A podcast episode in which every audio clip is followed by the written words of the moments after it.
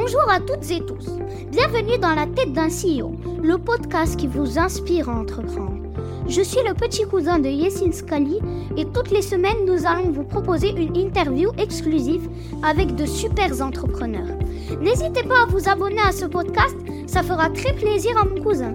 Merci de m'avoir écouté et je vous souhaite un très bon épisode. Les amis, ce podcast vous est proposé aujourd'hui grâce à notre partenaire du jour. On parle de Hello with a W, donc avec un W. Ce sont des bureaux exceptionnels en plein cœur de Paris et tout un tas de services pour que vous puissiez bosser dans les meilleures conditions. C'est quoi leur particularité? Bah ils sont présents à un seul et unique endroit. Le sentier, le fief historique des entrepreneurs. Pour info, Hello accueille des clients de toute taille. En général, leurs clients ils cherchent entre 15 à 250 postes avec un abonnement hyper flexible. Bref, si vous souhaitez bénéficier de bureaux canons en plein cœur de Paris, mangez sainement et surtout travailler avec des Français, ça se passe chez Hello. Leur site c'est hello avec un. Encore une fois, merci à Hello de nous permettre de réaliser cette interview qui, je l'espère, vous inspirera à votre tour. Bonne écoute à tous. Salut à toutes et tous, c'est Yacine, bienvenue dans ce nouvel épisode de Dans la tête d'un CEO. Ça fait très longtemps que j'ai pas enregistré à la maison et ça fait très longtemps que je me suis pas levé à 7h15 pour un podcast. Mais plaisir d'être avec Marguerite, comment vas-tu? Très bien, salut Yacine. Bon allez, présente-toi de quoi on va parler aujourd'hui. euh, Quelles sont tes belles réalisations jusqu'à présent? Ouais, donc moi je suis euh, la cofondatrice de Clear Fashion, euh, voilà, euh, société euh, start-up, société à mission qu'on a créée en 2018 pour rendre la mode plus durable en Ok. y apportant de la transparence.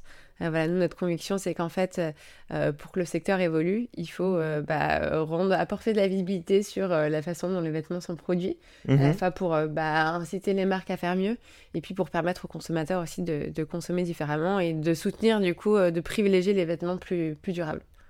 Dis-moi une chose, euh, on va parler du pain, etc. Mais il me semble, hein, euh, balance des chiffres. Est-ce que tu as des chiffres sur la pollution? Je crois que la, la fashion, ou la... Je sais pas si on parle de fashion ou de fast fashion, euh, mais qui est une des industries les plus polluantes, il me. Ouais, l'industrie de la mode, c'est en effet l'une des industries les plus polluantes. Et quelques chiffres, bah, c'est 10% de l'impact carbone mondial, c'est 20% de la pollution des eaux sur Terre, c'est aussi énormément de pollution plastique, d'énormément de, de- enfin, de, de- de vêtements euh, qui terminent euh, bah, chaque année à la poubelle. euh, voilà, c'est vraiment euh, une industrie qui est la source de malheureusement beaucoup de dérives à la fois donc sur la partie environnementale et aussi sur la partie sociale.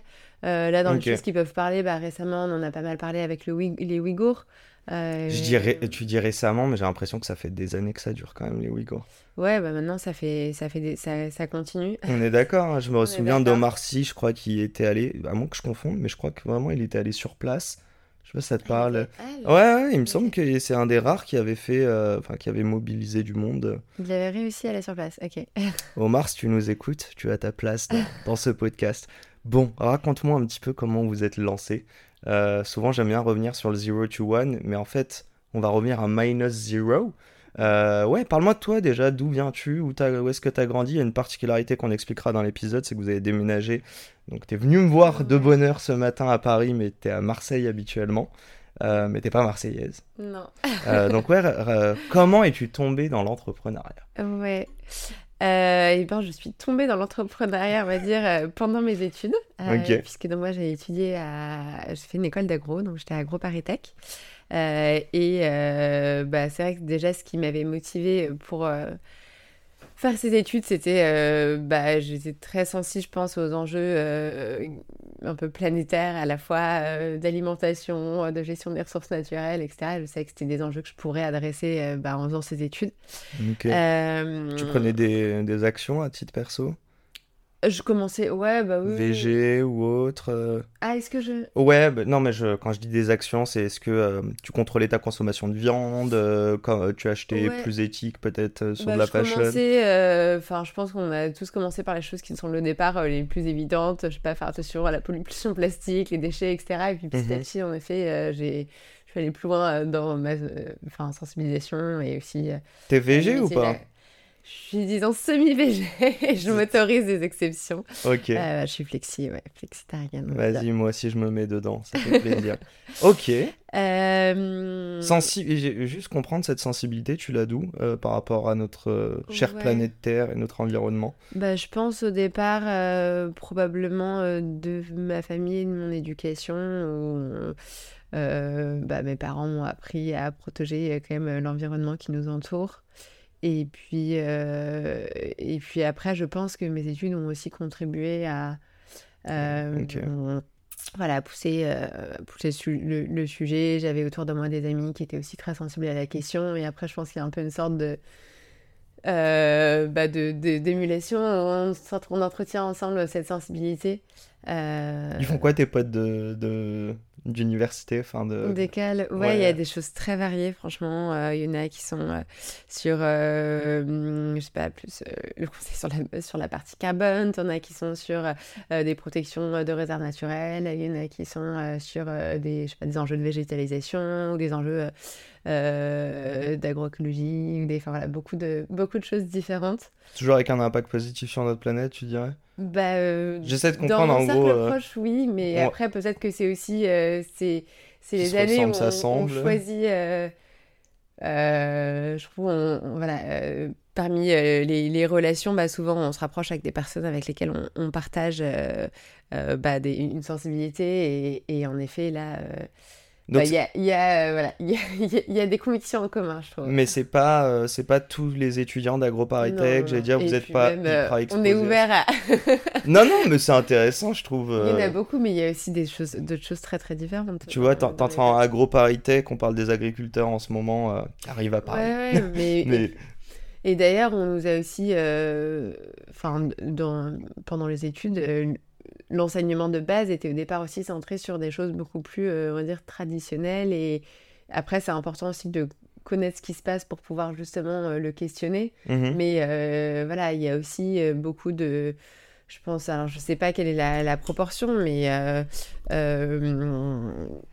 beaucoup d'étudiants qui terminent du coup euh, dans des cursus beaucoup plus classiques chez des grandes entreprises de l'agroalimentaire ou de. Genre de- Ah, ok, non, Ou, euh, agroalimentaire. Bah, pas que, non, mais en Ok, effet. ou Ouais. oil and gas, ou... ok, on, va pas les citer, j'allais le dire, mais ok. Euh, L'entrepreneuriat, c'est comment à AgroParisTech Ouais, euh, bah finalement, moi j'ai plutôt l'impression euh, que. euh, alors, ni d'y avoir. Enfin, pas spécialement d'y avoir été poussé, disons, mais Mhm. C'était une voie euh, qui s'ouvrait assez naturellement. Euh, déjà en année de césure, avec euh, deux copains, on a monté une association euh, pour la Trop protection des tortues marines et, et on a pu faire ça, être soutenu. et après, ça a perduré d'année en année. C'était repris par d'autres personnes de l'école. Trop cool. Existe encore? Alors, je suis plus euh, activement, mais je pense, je, il me semble que oui, mais ça fait depuis un moment que j'ai pas suivi là. Et, euh, et puis après, donc c'était quand on était en vraiment en toute fin d'études qu'on a eu euh, que j'ai rencontré Rim, donc mon Ok. associé. Euh, et, et donc ensemble qu'on a eu bah, l'idée de, de ce qui est aujourd'hui Claire Fashion. Et on a été plutôt vraiment poussés par, par nos profs qui nous disaient mais allez-y, lancez-vous, en voyant aussi ce qui au départ était qu'un projet étudiant, bah, c'est vrai qu'on l'a rapidement, euh, on a pris, pris les choses au sérieux et on a euh, pris la parole sur le sujet, euh, questionné les consommateurs, les marques, etc. Et comme il y a eu beaucoup de, beaucoup de retours et de répondants et de réactions, euh, voilà, on s'est dit, bah, il y a sûrement quelque chose. Et en effet, y compris, bah, du coup, nos profs nous ont plutôt poussé dans sa direction. C'était dans le cadre d'un projet, je veux dire, il y avait une note associée, c'était alors, vraiment dans le cursus ou... en... fait, on avait fait la... en dernière année. Moi, j'étais en... en spécialité un peu d'innovation et aussi gestion d'entreprise. Euh, c'est un peu là euh, les- la spécialité qui est la plus adaptée pour faire de l'entrepreneuriat ensuite. Euh, Et donc, en effet, du coup, c'était l'un des projets. euh, Ouais, il fallait faire un projet, il fallait faire un projet. En fait, tu avais trois options. Soit tu crées ton projet, soit tu faisais pour une start-up existante, ou soit pour une plus grande entreprise. euh, voilà.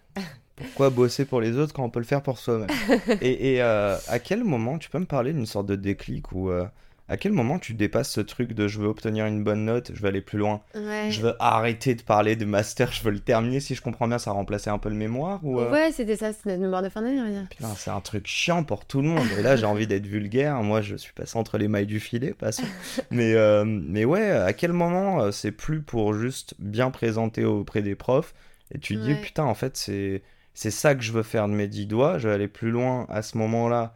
T'es jeune, on te parle de tes premiers stages, ensuite tes premiers emplois. Mm. L'impression que ça va définir un mot que je déteste, mais le mot carrière. Et euh, ouais, à quel moment tu dis, bah non, non finalement, je, je le sens et c'est dans ça que j'ai envie de me lancer, quoi. Ouais, euh, bah, je pense que c'est. euh, bon, je, je sais pas si à un moment il y a euh, tous les ingrédients parfaits qui sont alignés, qui font qui C'est- le moment, mais en tout cas, il y a quand même différents signaux. Et nous, là, je pense qu'il y avait à la fois enfin, différents ingrédients nécessaires. Je pense qu'il y a déjà, euh, notamment bah, dans le cas euh, d'une entreprise à mission, il y a, et c'est ce qui nous anime au quotidien, il y a la quête de sens et l'envie de vraiment. bah, d'apporter une solution à un problème sociétal et, et d'apporter euh, bah, du mieux pour, euh, pour, euh, pour la planète. Mhm. Euh, donc ça, c'était vraiment, je pense, ce qui nous animait et on était profondément bah, motivés par, euh, par cette mission euh, d'un secteur très impactant euh, sur lequel on voulait, qui nous concerne tous parce qu'on porte tous des vêtements et, et sur lequel on voulait agir. Pour moi, c'était un ingrédient absolument nécessaire. Et puis après, pour moi, il y a à la fois le, aussi un peu l'étincelle, les signaux du marché, avec à la fois... donc quand on a commencé à lancer les premières enquêtes et qu'on a été, on a eu énormément euh, de marques, y compris des grandes marques, qui nous ont répondu et, et qui avaient l'air euh, d'être euh, parler. par le sujet. Est-ce de la Alors- info intox, entre guillemets? Non, mais je sais pas si positivement ou négativement peut-être, mais en tout cas, euh, voilà, du- du- des réactions. Mhm. Euh, et puis euh, aussi des ré- réactions des consommateurs, puisque très vite, on a un peu créé une communauté, de, au départ petite communauté, hein, mais de consommateurs très motivés, très actifs sur le sujet. Et ça aussi, je pense que ça nous a, euh, ça nous a motivés.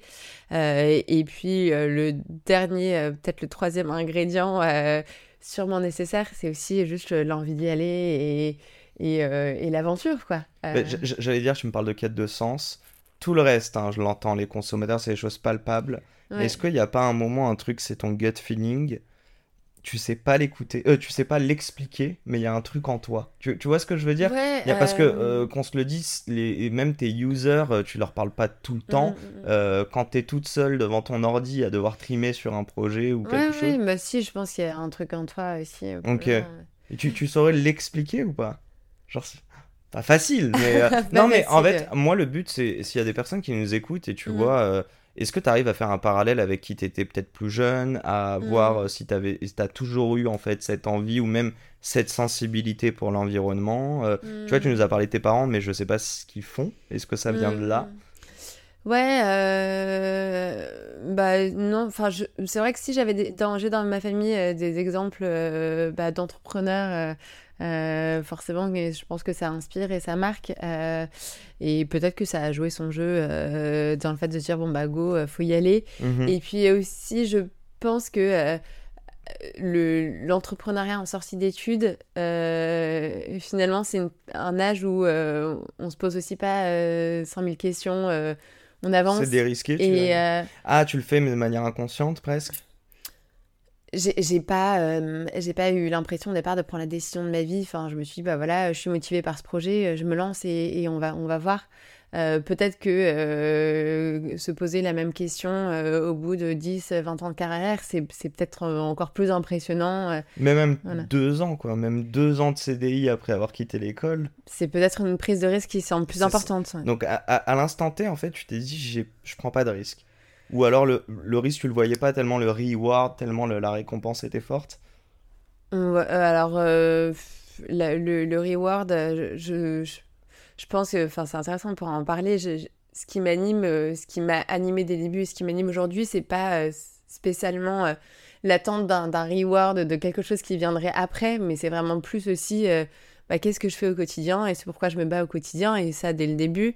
Et je pense que euh, moi, j'ai vraiment le sentiment que chaque jour, euh, travailler pour Clear Fashion, Mhm. à euh, contribuer à avoir son petit impact sur le secteur. et c'est aussi ça qui me motive. Et puis tant qu'on, voilà, chaque jour, à la fois, je suis heureuse de, de, de, travailler et que les équipes sont heureuses aussi au travail. Il n'y a pas spécialement, alors, enfin, bien sûr, on a, on a des ambitions qui sont. Euh, me parle pas de licorne, attention. non, mais on a des ambitions plutôt d'impact sur le secteur euh, qui, qui, qui, euh, voilà, assez conséquentes et qui nous font rêver pour la suite. Mais ce que je veux dire, c'est que c'est pas une sorte de, de, reward dont on est dans l'attente, mais vraiment chaque jour qui, est une motivation. Et c'est drôle parce que tu parles de tes équipes, tu as dit faire en sorte que les gens, je sais plus comment tu l'as dit, viennent travailler avec le, enfin, en étant heureux. Euh, et du coup, on sort carrément de l'impact environnemental, mais il est grave social. Et je trouve ça magique. Genre, moi, j'ai des, euh, gens à temps partiel, jeunes, et quel kiff quand. Bah, en tout cas, ils prennent le, les, les, sujets, la mission à bras le corps. Je reviens juste sur cette quête de sens, cette mission. La première question, c'est est-ce que tu peux la définir? Est-ce que tu peux me dire c'est quoi, stater un peu, c'est quoi ta mission sur cette terre? Euh, donc tu par rapport à l'équipe ou par rapport à Clear Par rapport à toi à travers Clear Fashion parce que tu viens de nous parler, il y a la mission de Clear Fashion. Mais c'est quoi ta mission à toi dans ton sens, euh, le, tu vois, le, sens mm. tout en haut de la pyramide de Maslow? Et la deuxième question, c'est est-ce que tu peux euh, l'illustrer par un petit truc qui s'est passé? C'est parfois pas palpable, c'est c'est pas chiffrable, mais c'est des mm. petits trucs au quotidien. Bon, me dis pas quand je vois mes équipes avec un sourire, on a compris. Mais tu vois, un truc dans ce sens, quoi. Ouais, ouais, bon, déjà par rapport à la mission, euh, moi je pense, enfin, euh, voilà, on est. Euh, on, a la chance d'être sur une, une, planète qui est, merveilleuse et, on est très nombreux sur Terre. Et, moi, je vois comme bah, la présence sur Terre comme beaucoup plus belle si on arrive aussi à apporter des, choses bah, qui apportent à la fois enfin qui permettent de euh, préserver la planète, d'apporter de la joie, de respecter euh, bah, les êtres vivants, etc.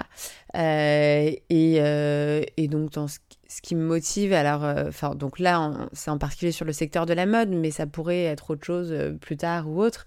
C'est vraiment du coup de bah, contribuer, de mettre ma, goutte pour faire en, sorte bah, de, maintenir cette harmonie et de, de faire en sorte que, sorte que les choses aillent dans, dans le bon sens. Euh, et vraiment, en...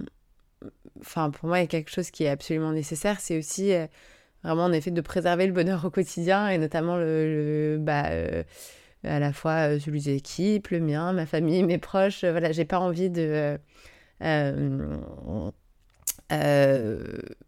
quand on, pour moi, notamment quand on, on parle de euh, bah, de, de, de, société à mission, euh, euh, de start-up à impact, etc.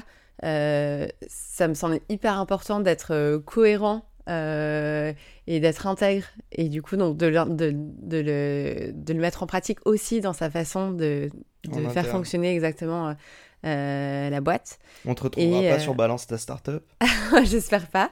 Mais euh, c'est à toi de me dire s'il y a des raisons. Hein. Après, tu dois, tu dois pouvoir le voir venir. En tout cas, j'espère pour, euh, pour toi. Dis-moi, plus startup ou... Eh, attends, excuse-moi, te... tu m'as pas répondu à la deuxième question. Est-ce qu'il y a un petit truc qui, reflète bien ça bah, je pense qu'il n'y a, pas peut-être pas un truc, mais c'est en effet des. Alors, je ne sais pas ce que tu recherches par image, mais c'est à la fois euh, euh, quand en effet euh, on, arrive à, par exemple, palper vraiment des changements dans ce qui se passe chez les marques. Donc l'impact direct auprès des marques. L'impact direct auprès des marques, bah, ça c'est une source énorme de motivation. Et quand on sait que c'est parce que, bah, en effet euh, on a peut-être été le poil à gratter au, démarrage et, euh, et, que maintenant il y a un déclic qui se fait, il y a une vraie volonté de s'améliorer et qu'on envoie des premiers signaux, bah, c'est hyper motivant. Euh, et en effet, c'est aussi de voir, bah, oui, tu parlais de, de l'énergie des équipes et c'est hyper important aussi. Ok, donc il y a des moments, j'imagine, tu sors de meeting, on parlait du bonheur, je vais t'embêter encore là-dessus il y a une image, il y a un moment, il y a un truc où là, tu es en mode, c'est le bonheur absolu. Il y a eu des moments dans la, dans la, tu vois, la vie de la boîte. D'ailleurs, on l'a pas dit, hein, mais on s'est parlé au tout début de ta boîte quand tu levais des fonds et que j'étais chez New Fun. Oula, il y a bien longtemps. Euh, ouais, bah, les moments de. Je pense que les. les... Après, j'arrête de t'embêter sur ça. Non, mais les moments de bonheur absolu, c'est les moments où tu sens vraiment, en effet, euh, une, je trouve une, une cohésion et une, une, unité et une satisfaction euh, dans, euh, bah, de, de, dans notre avancement, même si. bah, je pense que jusqu'à présent, on a, tu vois, il y, y, a toujours, on a encore de gros défis et, et, euh, et, et, je pense qu'on avance aussi de façon très mmh pragmatique et réaliste là-dessus. Mais euh, en effet, quand on, peut, euh, quand on a des, des, des, victoires dont on peut se, se satisfaire tous ensemble, c'est toujours un. Et c'est humain, c'est pas juste signer un client. Bah, plus... Ça peut être un mélange des deux en fait. Ok. Et c'est aussi, j'imagine, enfin, la boîte dépasse toi et ta vision, c'est voir que peut-être tes équipes se l'approprient. Ouais. Ok. Mmh. Bon, t'as parlé de start-up à impact. Est-ce que tu es plus start-up ou est-ce que tu es plus impact? Plus impact. ouais bah, du coup. Enfin, après, ça, ça euh, oui, c'est que. Euh... C'est une très bonne intro. Tout est ficelé. Mais vas-y, je te laisse finir. Non, mais je pense que euh, la raison d'être de Clear Fashion, c'est vraiment bah, notre mission au départ. Donc, je, on pourrait pas, il n'y aurait pas Clear Fashion sans l'impact. Pourtant, tu t'es défini comme start-up, et c'est du coup la question que je vais te poser. Ouais. Pourquoi Et en plus, tu as monté une asso pourquoi forcément créer quelque chose à but lucratif ouais. pour avoir un changement une très bonne question. On sait... Alors, je pense pas qu'il faut forcément créer quelque chose à but lucratif pour avoir un changement. Euh, et peut-être que par la suite, j'aurai d'autres projets, peut-être associatifs. Enfin, voilà. Euh, euh, je... Là-dessus, je pense vraiment que c'est pas la, la voie unique. On s'est posé la question au démarrage de Clear Fashion. Est-ce qu'on fait une asso? Est-ce que c'est une, une, une, société plutôt? Voilà, quelle, quelle structure juridique? Et euh... Alors, c'était quoi les arguments? Qu'est-ce que disait Rim et qu'est-ce que tu disais toi? Euh, Non, mais en fait, on s'est dit que euh, bah, finalement, qu'un jour, on pourrait toujours créer une association en plus en parallèle et, et -hmm. qu'en fait, on était assez convaincus qu'il y avait. Euh, qu'on pouvait bah, aussi euh, créer de la valeur par en créant une. une société qui avait un, un potentiel de, de, rémunération et de créer de l'emploi, de, voilà, donc c'était vraiment. Euh... C'est ce qui nous a poussé dans, dans cette orientation euh, au démarrage. Mais la question s'était posée. Ok. Et on s'est fait. Euh, à l'époque, on était incubé chez Make Sense quand on, on s'est posé la question. Mm -hmm. on a été conseillé sur le sujet aussi là-bas. Et puis c'est vrai que ça nous a aussi, euh, dès le début, bah, sensibilisé aussi à la possibilité des modèles un peu hybrides, puisque bah, notamment Make Sense, il y a aussi. il cumule différents, -hmm. différentes structures. Ouais, ils accompagnent pas mal de belles boîtes, dont des boîtes qui sont passées par ce podcast. Putain, j'avais une question, ça y est, je suis en train de l'oublier. Ça m'arrive au moins une fois par podcast, ah. mais pas si tôt. Euh, attends, on parlait, donc, make sense, non, non, non. Bon, bah j'ai oublié, c'est pas grave. Ah. Bon, rentrons dans le vif du sujet, j'aimerais parler des, euh, des débuts.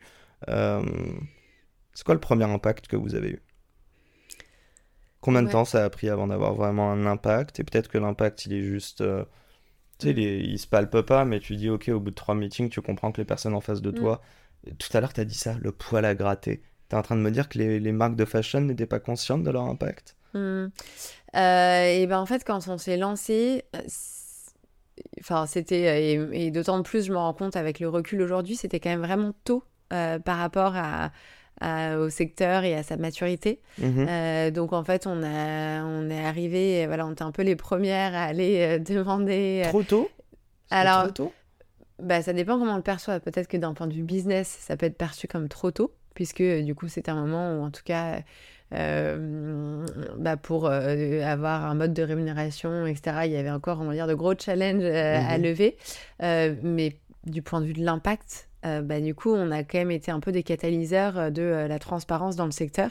Euh, on a été les premières en fait à, à, bah, aller à la fois en commençant auprès des consommateurs, vraiment venir les questionner sur leurs besoins d'information. On allait sur le terrain, on allait regarder comment ils achetaient des vêtements, ce qu'ils lisaient sur les étiquettes, euh, ce qui comprenait euh, des étiquettes vertes avec marqué euh, ces vêtements green, etc. Enfin voilà, vraiment euh, se, nous, pencher là-dessus sur leurs habitudes de consommation pour les vêtements. Et puis on est euh, donc euh, on on s'est rapproché d'experts, on a construit notre méthodologie d'évaluation et on a été les premières donc à aller demander aux marques des informations sur ce qui était vraiment perçu jusqu'à présent comme un peu euh, la boîte noire, euh, euh, Bah ouais, voilà, la la face cachée des Mhm. vêtements. Jusqu'à présent, il y avait, euh, enfin en fait, au- aucune information. hein. Quand on achète un vêtement, enfin très très peu d'informations. On a euh, le prix, on a la matière, on sait voilà si c'est du coton, du polyester, et puis on sait quelle est la marque. ouais, Mais, serait-ce que le CO2 émis Parfois, il y a le made in, mais même pas systématiquement. Et puis le made in, il reflète pas forcément, il reflète C'est même pas, pas, du tout. euh, obligatoire le made in? Ou le Ouais. Ouais, mais alors euh, le made in, il- déjà, il est pas systématique. Enfin, euh, si, il est, il est quasiment. euh, maintenant, en plus, on va pouvoir en parler maintenant. Depuis, il y a d'autres obligations qui vont même au-delà du made in. mhm. Mais en plus, le made in, il reflète pas forcément euh, la chaîne de production du vêtement. Parce qu'en fait, tu parles, euh, tu, tu mets en avant une étape. bien sûr. Euh, bah, tu as une multitude d'étapes qui peuvent euh, chacune avoir lieu. Euh, Tu peux avoir une étape, tu vois, au Pakistan, au Bangladesh. Non, mais je euh. pense, je pense surtout à euh. iPhone euh, qui te dit pas made in, il te dit euh, assembled Ah oui. ou designed. Ah, le design, assembled ou le design. design, c'est, je c'est ce qu'il y a de pire. Cupertino, Ah ou ouais. je sais plus ce qu'ils disent en, en bref, en, ah, en côte ouest. euh, Ouais, mais, euh, mais donc, et nous, on, est allé les, voilà, on était un peu les premières à, à dire aux marques, bah, c'est pas suffisant et voici les informations qu'on veut savoir. Alors, au début, forcément, euh, ouais, ça- on a eu plein d'acteurs qui jamais, euh, ja- jamais Mais déjà, ils ces prennent un coup, là, avec vous. etc. Quand tu leur dis salut, on est une marque euh, qui vient un peu challenger vos pratiques pour faire du bien euh, et surtout mettre de la Mm. transparence là où vous en mettez pas depuis des années. On n'a pas eu trop de difficultés à échanger avec les marques et notamment ce qui nous a beaucoup aidé, c'est que dès le début, on avait du coup cette euh, un peu communauté naissante de consommateurs très engagés à nos côtés. qui Hmm. venaient eux aussi en fait contacter les marques pour euh, leur demander des informations. Euh, En fait, vous aviez de la crédibilité dès le départ. Et dès le début, bah, ça nous apportait, en effet, ça nous apportait du poids et de la crédibilité. Alors euh, peut-être que tu vois, quand tu prends euh, euh, un Adidas ou un Levi's, ou ça représente peut-être pas grand-chose par rapport à leur no- notoriété mondiale.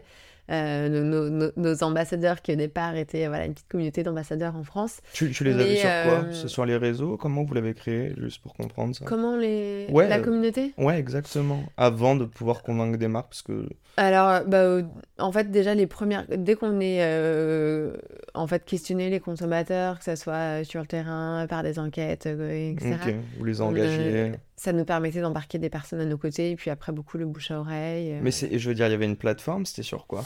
On avait... Un compte non, Insta C'était... Alors, on ouais, il y avait compte Insta, et... mais sinon, c'était vraiment... euh, les gens s'inscrivaient, en fait, à Ok. faire partie euh, de notre communauté d'ambassadeurs. Cool. Et après, voilà, on les sollicitait, on les questionnait, ils testaient nos prototypes, etc. C'est, quoi la taille critique Le jour où tu t'es dit la commu est assez grosse, et c'est peut-être pas toi, c'est Ben, peut-être ce qui est intéressant, c'est que finalement, justement, ça re-questionne, euh, enfin, tu vois, par rapport à ce que je te disais sur le, des marques comme Levi's, Adidas, etc., Mhm. c'est qu'en fait, il suffit parfois, euh, t'as pas forcément besoin d'avoir encore euh, des millions euh, de consommateurs à tes côtés, ce qui aujourd'hui est le cas maintenant, hein, pour, euh, pour embar- embarquer ces, ces acteurs-là. Il suffit de quelques personnes très engagées qui prennent la parole, etc. Et bah, les marques vont se dire, en fait, on n'a pas le choix, enfin, si on veut pas de bad buzz, etc., il faut qu'on réponde. Vous avez pensé à une Camille Etienne ou pas? Euh, Je la regardais encore ce matin là, mais euh, je sais Ouais, qu'elle fait un, gros travail contre Total en ce moment. Il y ouais. a le procès hier, mais euh, je, je me dis ce serait une super Mm. porte-parole pour vous, non? Ouais, carrément. Après, on pourra aussi en parler, ce qui est un, ce qui est, enfin oui, ça serait une très bonne porte-parole. Et je pense qu'on a eu toujours un peu ce, bah, ce démarrage où euh, vraiment c'était par la démarrage par la communauté qui nous a positionné dès le début bah, comme euh, très engagés, voire militants. Ouais. Euh, et, euh, et après, on, voilà, avec les, les mois et les années, aujourd'hui, on se rend compte que pour, pour que le secteur puisse vraiment évoluer, il faut aussi bah, accompagner les marques et, et, et bah, leur donner les moyens de s'améliorer. Euh, et donc, on a dû aussi un peu, on va dire, retravailler euh, notre, euh, notre positionnement pour pas euh, juste être, être perçu comme l'acteur qui va leur taper sur les Je doigts. vais dire la police, quoi. Exactement. Mais leur La dire, bah, en fait, euh, en fait, leur faire prendre conscience que vraiment de jouer le jeu euh, de l'évaluation, de la transparence avec leurs clients. Mhm. ça pouvait être en fait un énorme atout euh, pour elles. Euh, et que ça peut être aussi d'ailleurs dans le marché actuel, en gros le, le marché de la mode, c'est un marché qui, euh, bah, qui, qui rencontrent des difficultés en ce moment, dont les règles sont complètement changées avec l'émergence de nouveaux acteurs comme à la fois donc l'ultra, ce qu'on appelle l'ultra exactement. Shine. Oui, je sais pas. Je... Désolé à Shine qui à chaque fois doit croire que je parle d'eux, donc je parle de la néobanque, alors que pas du tout. Je, je parle des autres. Je comprends. De by the way, je ne comprends toujours pas comment même des influenceurs peuvent te proposer. Euh, je trouve les prix sont tellement dérisoires que tu dis c'est pas possible, mec. Genre quand tu payes un trajet de métro à 2,15€ et que tu peux acheter un t-shirt à peut-être parfois moins cher que ça c'est bizarre. C'est vrai que la comparaison bien trouvée. Non, mais exactement, quand tu sais tout ce qu'il y a derrière un vêtement, c'est pas possible en fait mm. euh, que euh, qu'un vêtement soit fait dans, dans, de bonnes conditions et terminé à, ces prix-là.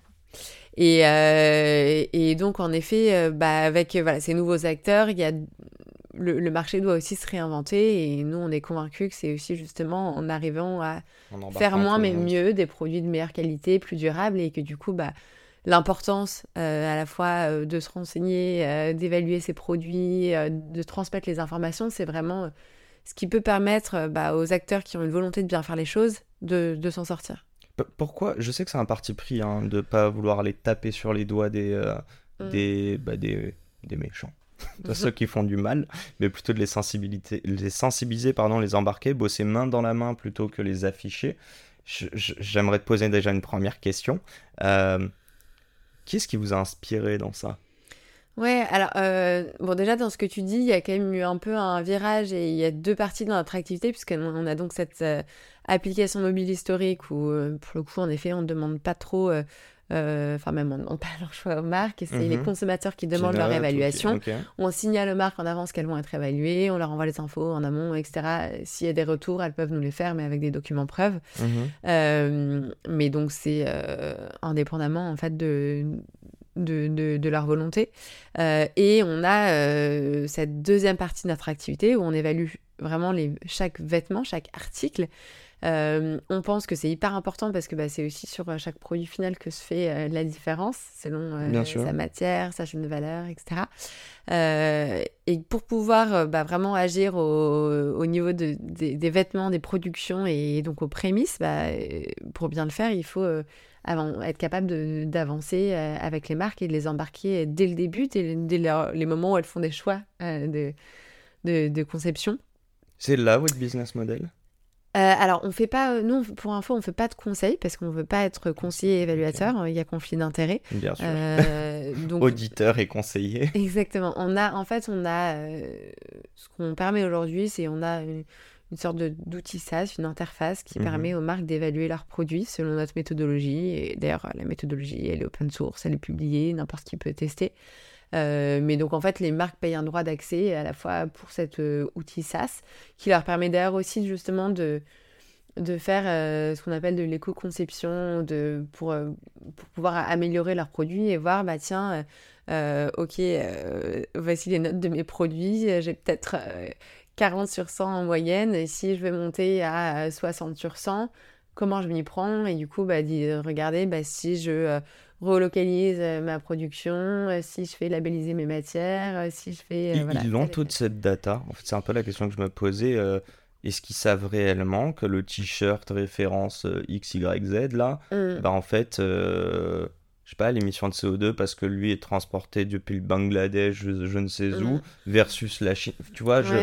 est-ce que c'est aussi granulaire euh, Alors justement, ça c'était notre grosse difficulté au démarrage et encore aujourd'hui, c'est ce qui, euh, c'est l'une des difficultés qu'on rencontre, c'est qu'en effet, euh, bah il y a beaucoup de marques qui n'ont pas la donnée, mm-hmm. enfin du moins qui n'ont pas la. En fait, on, on, est sur, du coup, on a fait le choix, on est sur un système on va dire péjorant ou quand t'as pas l'information pour un produit on t'as zéro. Bah on met on peut pas mettre les points. Tu, tu, mets zéro oui donc tu mets zéro sur, le, le, barème quoi. euh, on part des informations euh, péjorantes et c'est ce qui se fait hein, dans les dans les systèmes d'évaluation souvent des, pro, des, des, des, produits leur impact c'est c'est plutôt euh, standard comme fonctionnement. Mhm. Euh, mais en effet, euh, c'est vrai que ça fait partie un peu bah, des défis pour les marques, c'est d'avoir cette information-là. ce qu'on voit quand même, c'est que le fait d'avoir une évaluation qui peut être réalisée dès le début, même quand tu as une information partielle, ça vient justement aussi motiver la recherche d'informations parce qu'en fait du coup ça, ça, donne un sens et ça donne une direction et tu vois qu'en fait euh, ah ouais mais euh, sur tel critère euh, j'ai une mauvaise note parce que je manque d'éléments et c'est peut-être là-dessus qu'il faut que je mise à fond pour aller me renseigner et me rapprocher de mes fournisseurs etc mhm. donc en effet l'un de nos impacts c'est vraiment bah, de catalyser cette recherche d'informations qui est menée par les marques on va parler des marques, on va parler de... Ben attends, juste de... Je t'avais posé la question, mais est-ce que vous avez un rôle modèle là-dessus Ou des rôles modèles? Est-ce qu'il y a des personnes? Et à l'inverse, d'autres dont vous vouliez pas vous rapprocher euh, Dans l'idée, hein, même si vous mmh. supportez peut-être des causes similaires, je parle du fait que euh, pas taper sur les doigts, mais au plutôt les embarquer avec vous. Il y en a qui ont choisi un autre, euh, un autre, tu vois, une autre vision. Tu veux dire chez les marques Ouais. Bon, je pense à Yuka évidemment, qui a ah, dépensé des... qui a beaucoup de procès aussi euh, contre les lobbyistes, euh, notamment ceux de la viande, etc. Je voudrais comprendre, vous, si c'est les embarqués. Euh, déjà, qui a fait ça? Genre, j'imagine qu'il y a plein d'actions que je ne connais pas, moi, mais j'imagine qu'il y a plein d'autres boîtes qui ont fait déjà comme vous sur d'autres critères. Est-ce que tu avais des référentiels à ce niveau-là? Ouais, dans, alors, bon, forcément, en effet, Yoka, on nous en parle beaucoup et on est aussi forcément bah, en partie inspiré par ce qu'ils font. Et voilà. C'est quand même un positionnement différent. En effet, c'est un positionnement différent. Euh, je pense qu'en fait, on ne peut pas. Euh, là où euh, c'est aussi nécessaire d'avoir un positionnement différent, c'est qu'on est quand même dans des secteurs très différents et qu'il faut garder en tête que justement l'avancement du secteur textile et du secteur alimentaire n'est pas le même. L'alimentaire avait beaucoup plus d'avance que le textile. J'allais dire c'est une question de retard, mais les trajectoires devraient, devraient être les mêmes. Je ne sais pas si les trajectoires seront exactement les mêmes, mais, euh, euh, mais en tout cas, euh, bah, je pense qu'à la fois que ce soit le chemin dans la tête du consommateur ou bah, du côté des marques, n'a pas pris, voilà, n'est pas allé à la même vitesse. Mhm. je pense que pour le consommateur, bah, au départ, il a commencé à se questionner sur ce que, ce que j'ingère, après peut-être ce que je me mets sur la peau, la cosmétique, et puis après, bah oui, les vêtements que je porte. Mais donc ça arrivait plus tard et puis aussi du coup euh, de, de, la même façon sur les produits, euh, sur euh, bah, l'alimentation, on a quand même beaucoup plus d'informations sur bah, qu'est-ce que je mange, qu'est-ce qu'il y a dedans, d'où ça vient, etc. donc de fait on ne pouvait pas non plus se comparer complètement à, à Yuka. Mhm. et il y avait aussi à l'époque beaucoup moins d'obligations, hein, c'était beaucoup moins réglementé. Maintenant voilà, c'est en train d'arriver. Euh, mais on était vraiment un peu les premiers à venir, du coup, euh, pousser plus loin que euh, ce minimum qui était. Bah, qui n'était pas suffisant, en fait. Vous avez de la compète depuis? Alors, ce qui est intéressant, c'est que là, en fait, donc justement, il y a des réglementations qui sont sorties, qui mhm. poussent les marques à afficher, par exemple, leur traçabilité, et on sait qu'il va y avoir aussi un affichage environnemental. Ça, c'est pour quand? Alors, la mise en place. souvent c'est décalé. Ah bon? Ça va être début 2024, début 2025, et je crois que ça va encore être décalé. Donc voilà. Ah bon, ne serait-ce pas une priorité pour les gouvernements? Hmm. Joker, ok. c'est un sujet qui, voilà, je pense sur lequel ils ont à la fois à cœur d'avancer, mais euh, forcément, euh, pour euh, cadrer et, et, enfin, mettre en place une, réglementation sur le sujet. Mhm. Je pense qu'il y a aussi, bah, euh, ils sont confrontés à peut-être beaucoup d'acteurs de lobbying et d'acteurs qui, qui ont voilà, des, des, intérêts différents et définir une méthode dans laquelle il y a forcément des partis pris, des arbitrages. Bien sûr. C'est voilà, c'est un, un gros défi pour le gouvernement et, euh, qui n'avance en effet sûrement pas à la vitesse euh, voulue au départ. Mais vous, vous attendez pas du coup ces lois et la preuve Nous, on n'attend pas les lois et on pense qu'il ne faut pas attendre les lois pour avancer. Euh, c'est une opportunité pour vous? Alors, c'est... C'est une suite logique en fait? Le, changement que ça va faire, c'est probablement là où jusqu'à enfin peut-être que certains acteurs se disaient mais d'accord Clear Fashion c'est euh, pour les acteurs engagés. Mhm. En fait, euh, il y a aussi, euh, il, va, il va y avoir une partie, alors peut-être pas autant que nous, on aura toujours un pas d'avance par rapport à la réglementation. On va plus loin. C'est vraiment c'est la différence entre je suis la loi et, et vraiment je me transforme et, et, et je vais plus loin. Mhm. mais il n'empêche que certains de ces sujets vont devenir incontournables, y compris pour les marques qui n'ont pas spécialement au départ de volonté à aller là-dessus. Donc, de ce fait, ça, ça va probablement bah, accélérer certaines choses pour le secteur et ce qui a, ce qui a du bon. Mais vous n'en êtes pas dépendant. Alors, on en est avec certains acteurs, c'est le cas. Et justement, ce qui a quand même été compliqué, c'est que euh, euh, la, réglementation a failli aller dans une direction. Euh, enfin, il y a encore des, incertitudes d'ailleurs, mais qui, selon nous, n'étaient pas souhaitables du tout. Ok. Tu, peux, nous expliquer rapidos ouais. Un peu de pédagogie. un peu de pédagogie, allez, c'est parti. Bah donc le, pour plusieurs raisons, mais en fait il y avait une, la réglementation devait, devait pousser vers un affichage environnemental selon une méthode qui, euh, bah, qui était plébiscitée et poussée euh, notamment euh, par des industriels et c'est une méthodologie bah, qui notamment au niveau européen, dans, derrière le comité textile, c'est des grandes marques comme H&M, CA, Adidas, etc. Mmh qui ont du coup aussi bah, participer à la définition de cette méthode. Et c'est une méthode qui est pensée plutôt pour l'optimisation industrielle, qui s'applique très mal aux procédés organiques et qui va du coup euh, te dire qu'en gros, euh, pour simplifier, euh, ton pull justement Chine 100% polyester, donc on va dire en plastique, mhm. est mieux noté que ton pull Saint-James en laine. Pourquoi? Pourquoi? Parce que euh, bah, déjà, ça ne tient pas compte de certains critères comme euh, la pollution plastique.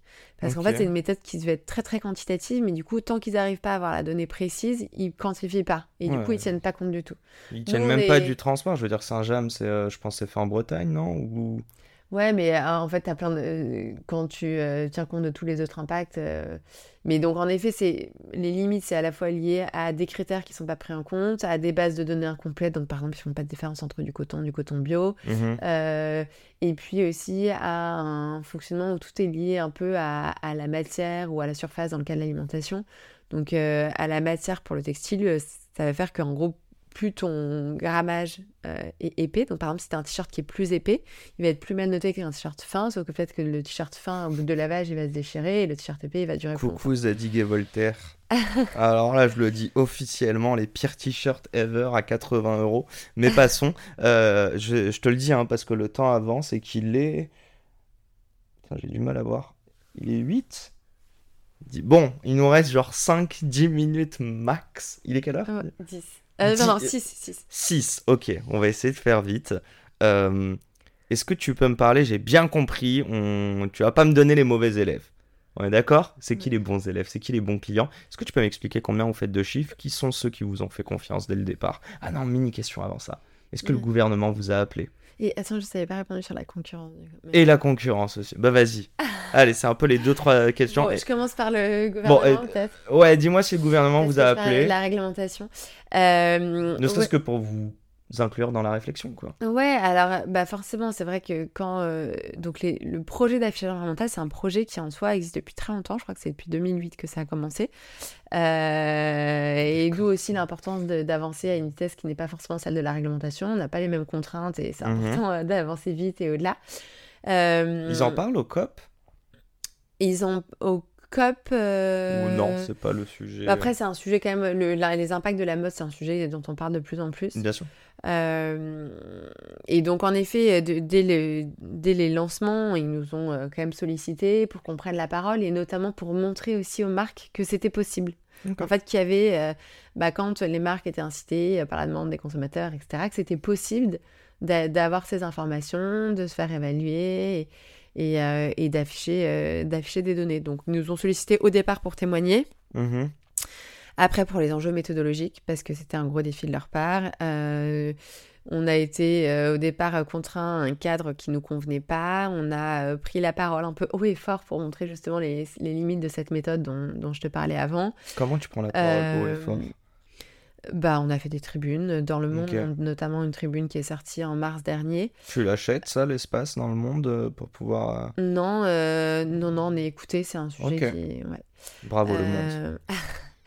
et, et donc on a pris la parole sur le sujet et ça a été plutôt une victoire puisque bah, ça nos demandes ont été en partie écoutées et, et, maintenant aussi on a très régulièrement des échanges avec bah, les différents ministères qui sont impliqués sur le sujet. Ils vous considèrent réellement? Tu, ou tu T'as pas de syndrome de l'imposteur, réellement, euh, voilà, euh, et je pense que c'est notamment une conséquence et euh, des millions de consommateurs à nos côtés, des marques, à- des centaines de marques à nos côtés également, et puis euh, des, des experts et de, de l'expert- l'expertise qu'on a développée. Là-haut, euh, bah, forcément, ils, ils ont, ils ont de gros challenges et ils ont tout à fait intérêt à, à s'appuyer sur les acteurs qui sont déjà sur le terrain et qui sont posés les questions avant. C'est le meilleur endroit, juste pour comprendre, quand tu parles avec ces gens, ces hauts dirigeants de l'État, d'avoir ton impact et réaliser ta mission. C'est le meilleur moment? Bah, le- je sais pas si c'est le meilleur moment, mais c'est l'un des moments où on ré- réalise notre mission. Je dirais pas le meilleur moment parce que notre mission, elle va au-delà du réglementaire, encore une fois. Euh, et, et, et qu'on se rend compte aussi, et c'est là que c'est parfois frustrant, c'est que euh, c'est pas du tout la même temporalité que la temporalité avec laquelle on agit nous, en fait. Euh, et quand on met, nous, euh, une toute petite équipe, euh, des ressources à fond pour embarquer les marques, embarquer les consommateurs, et ben on voit très rapidement des résultats. Mhm. Là où, bah, sur la partie politique, c'est des discussions qui durent des années et des mois pour, pour prendre une direction. Et, et juste sur cette partie politique, c'est un peu la, la dernière question que je te pose là-dessus, mais tant qu'on touche pas à l'argent et le portefeuille, les gens bougent pas le petit doigt? Euh, pour, les marques. Pour les marques? Mhm. Tu veux dire tant que... euh, Bah, la réglementation, euh, derrière, on entend qu'il va y avoir des, enfin, des fines, si jamais il n'y a pas d'amende... Ouais. Bah, c'est intéressant parce que c'est vrai que dans les... Donc là, notamment, l'une des lois qui oblige à- les marques à afficher leur, leur traçabilité, donc c'est la loi AGEC. Euh, On voit les marques jouent plutôt le jeu, Mhm. mais, euh, mais souvent elles ont quand même du retard euh, voilà, pour s'y mettre. Euh, et en effet, bah, je pense que c'est vraiment la peur à la fois de, du, du contrôle et la peur du bad buzz aussi qui va peut-être motiver les marques à y aller. Et c'est vrai que c'est hyper important. bah, c'est bien qu'il y ait des lois, mais après, il faut s'assurer qu'elles soient, qu'elles soient respectées derrière. quoi. Je, je sais plus comment on dit, mais avec des gros hum, hum, hum vient de grosses responsabilités. Mais je sais plus le gros quoi. Mais bref, avec des grosses thunes viennent de grosses responsabilités. Euh, Dis-moi euh, très rapidement, ouais, est-ce qu'il y a de, la concu, notamment Ouais. suite à toutes ces Eh lois ben, c'est, Il y a des ouais, opportunistes.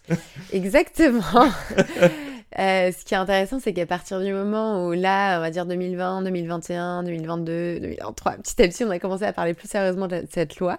Mhm. Euh, et donc, il y a du coup eu beaucoup d'acteurs qui, sont, qui ont commencé à se positionner sur le sujet. Euh, beaucoup d'acteurs que nous, bah, on considère aussi un peu comme, comme opportunistes, qui en voient vraiment, qui pour le coup ne cherchent pas forcément plus loin que le minimum réglementaire. C'est vraiment euh, euh, bah, un peu se positionner sur euh, cette nécessité pour les marques euh, et cette crainte en fait de pas de, de, de la réglementation qui va tomber. Euh, Mais ça reste bénéfique pour vous. et ça reste C'est alors, sensibiliser l'écosystème. un je pense que ça participe à l'évolution, donc il y a du positif. Euh, dans tous les cas, nous, on a quand même un positionnement qui est différent et qui est unique, puisqu'on est les seuls à avoir euh, euh, bah, notamment euh, à la fois cette, euh, cet engagement et cette expertise méthodologique, et puis aussi cette présence auprès des consommateurs. euh, qui fait qu'on n'est pas juste. euh, en fait, il y a beaucoup de solutions qui sont plus euh, vraiment que du, du B2B auprès des marques Mhm. pour euh, bah, soit les conseiller, soit rechercher les informations pour elles, etc.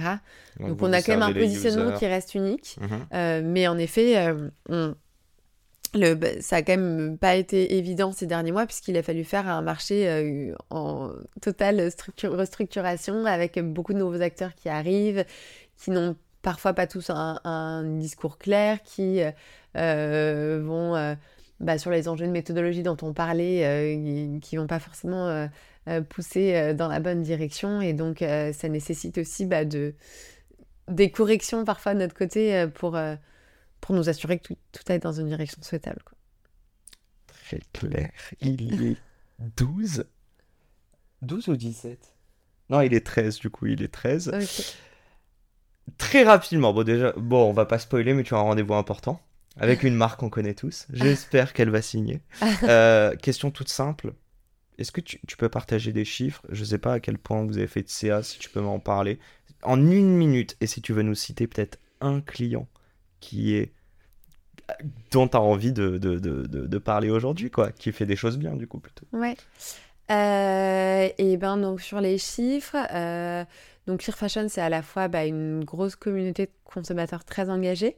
Euh, donc sur cette communauté on va dire d'ambassadeurs qui contribuent, qui participent, qui redemandent des informations, etc. Ça représente 300 000 personnes qui sont vraiment euh, moteurs euh, voilà, à nos côtés.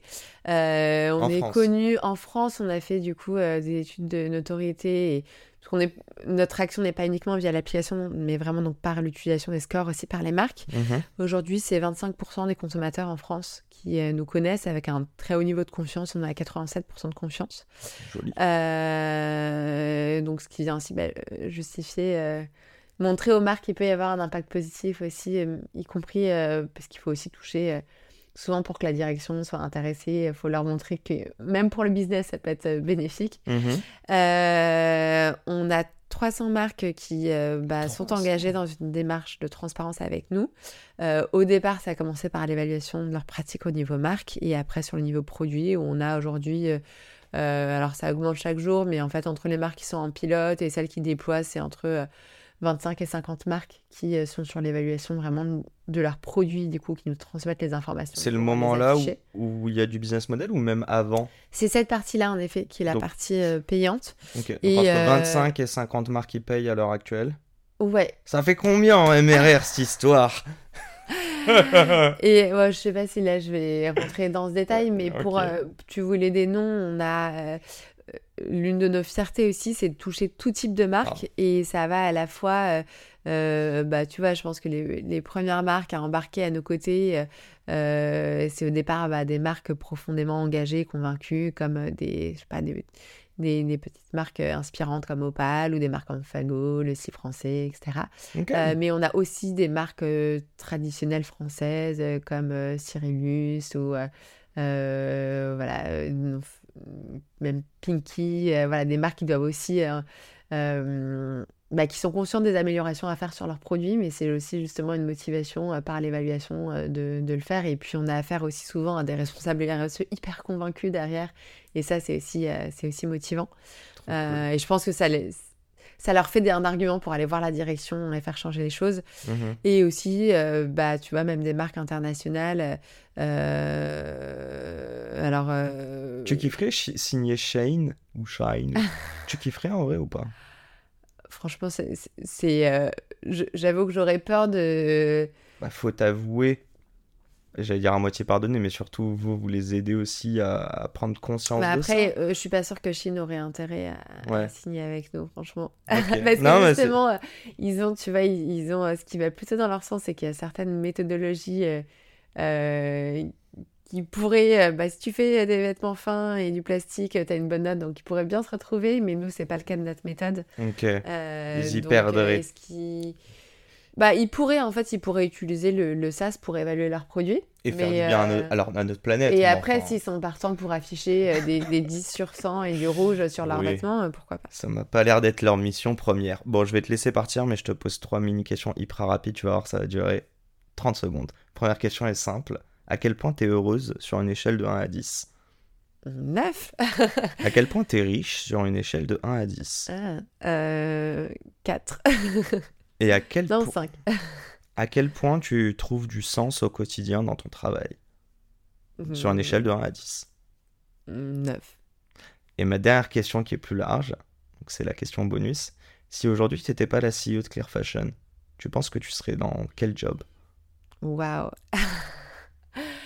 Euh, et ben, je pense qu'un jour, je pourrais être intéressée pour une expérience plus terrain. Tu vois, quand je vois mes, mes amis qui sont euh, vraiment euh, sur, euh, je sais pas, la protection d'espaces naturels ou sur... c'est un truc qui pourrait, dans une autre vie, m'intéresser. It's a wrap. Je ne te prends pas plus de temps. Il est 17. Tu as deux minutes de retard. J'en suis navré. Un grand merci. As-tu pris du Merci plaisir? à toi. Oui. Bon, Merci, bah super. J'espère que les amis, vous avez découvert encore une nouvelle super boîte et super entrepreneur. Heure, je vais dire euse. Euh, et un grand merde. Un grand merde à toi, mais aussi à tous les auditeurs qui nous écoutent. Et va closer. et si tu peux, ramène-moi un petit goodies à la... de ton client. Allez, ton futur client. À très vite et. euh, À à la semaine pro pour un nouvel épisode. Ciao, ciao. Et c'est la fin de cet épisode. Si cet épisode vous a plu, n'hésitez pas à nous soutenir en nous mettant 5 étoiles sur les plateformes, en vous abonnant évidemment et en nous laissant des commentaires. Hâte de vous retrouver la semaine prochaine. Ciao